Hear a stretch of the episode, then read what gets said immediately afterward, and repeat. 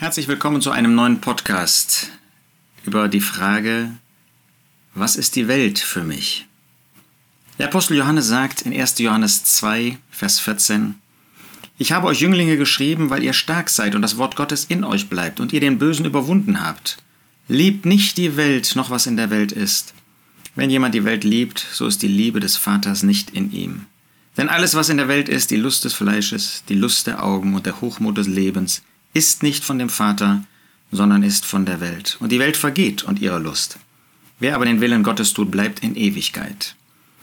Der Apostel Johannes kann Jünglingen schreiben und ihnen ermutigend sagen, dass das Wort Gottes in ihnen blieb.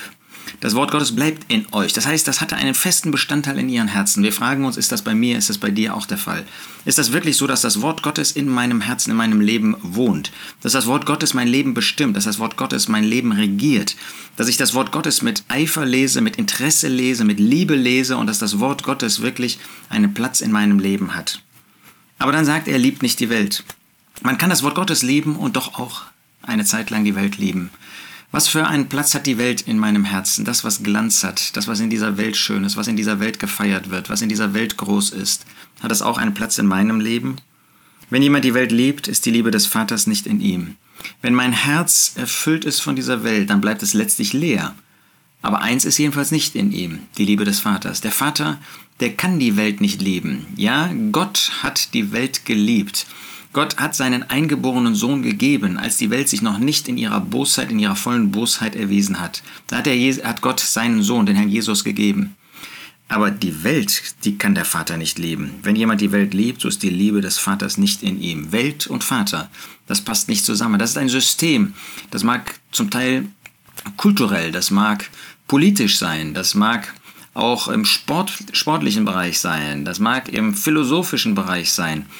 Ähm, das mag im moralischen Bereich sein und das ist auch im religiösen Bereich. Auch da ist die Welt zu Hause. Und da, wo die Welt zu Hause ist, da ist der Vater außen vor. Da kann der Vater nicht zu Hause sein. Was es in der Welt gibt, das ist die Lust des Fleisches. Da wird das Fleisch, das sündige Fleisch, wird da angeregt. Da ist auch die Lust der Augen. Da sind es die Augen, die eben nicht das suchen, was Gott verherrlicht, sondern die sich erregen lassen, anregen lassen. Durch den äußeren Glanz, durch das äußere Glitzer auch. Es ist nicht immer nur die Unmoral, die unsere Augen irgendwie anzieht. Warum gibt es so viel Romantik? Und Romantik ist ja an sich nichts Verkehrtes. Aber so viel Romantik auch im kirchlichen, im religiösen Bereich, weil es das Fleisch anzieht. Warum gibt es so viel Sichtbares, so viel Fühlbares, sogar Riechbares, ja, wenn wir an den Weihrauch in der Kirche denken. Warum ziehen diese Formen an, dieses Äußere? Das ist ja etwas, was unsere Augen anspricht, was dann auch irgendwie unsere, unsere Emotionen, unsere Herzen anspricht. Warum hat das einen so großen Platz? Weil es das Fleisch anzieht, weil es etwas für das Fleisch ist und es erregt. Das, was man nicht sieht, das ist ewig. Das, was man nicht anfassen kann, das ist das, was der Geist Gottes uns vorstellt. Das ist die Person des Herrn Jesus, den wir jetzt eben nicht sehen können, der verherrlicht zur Rechten Gottes ist. Das sind die unsichtbaren Dinge, das sind die Segnungen, die sind alle geistlicher Art. Und deshalb tun wir uns oft so schwer, uns danach auszustrecken. Aber das ist das, was der Herr uns vorstellt. Das ist das, was unser Herzen anziehen soll. Aber nicht die Lust des Fleisches, nicht die Lust der Augen und der Hochmut des Lebens. Das, was mich befriedigt, dass ich meine, Dabei, dabei habe ich jetzt einen echten Gewinn. Damit bin ich vielleicht dann auch besser als ein anderer. Das ist auch im religiösen Bereich. Ja? Da kann ich auch mich geistlicher besser fühlen als andere, intelligenter fühlen. Das kann mich selbst erheben in meinen Augen, auch über andere. Das alles ist nicht vom Vater, sondern ist von der Welt. Diese Welt vergeht. Dieser äußere Glanz vergeht, diese äußere Schönheit vergeht, das, was mein Fleisch anzieht, vergeht, das, woran ich mich festhalten kann, vergeht diese auch Festzeiten, die werden vergehen, die haben keinen Bestand. Das, was Bestand hat, ist das, was wir im Wort Gottes finden. Das, was Bestand hat, ist das, was mit dem Herrn Jesus zu tun hat, und zwar mit dem Christus der Schriften.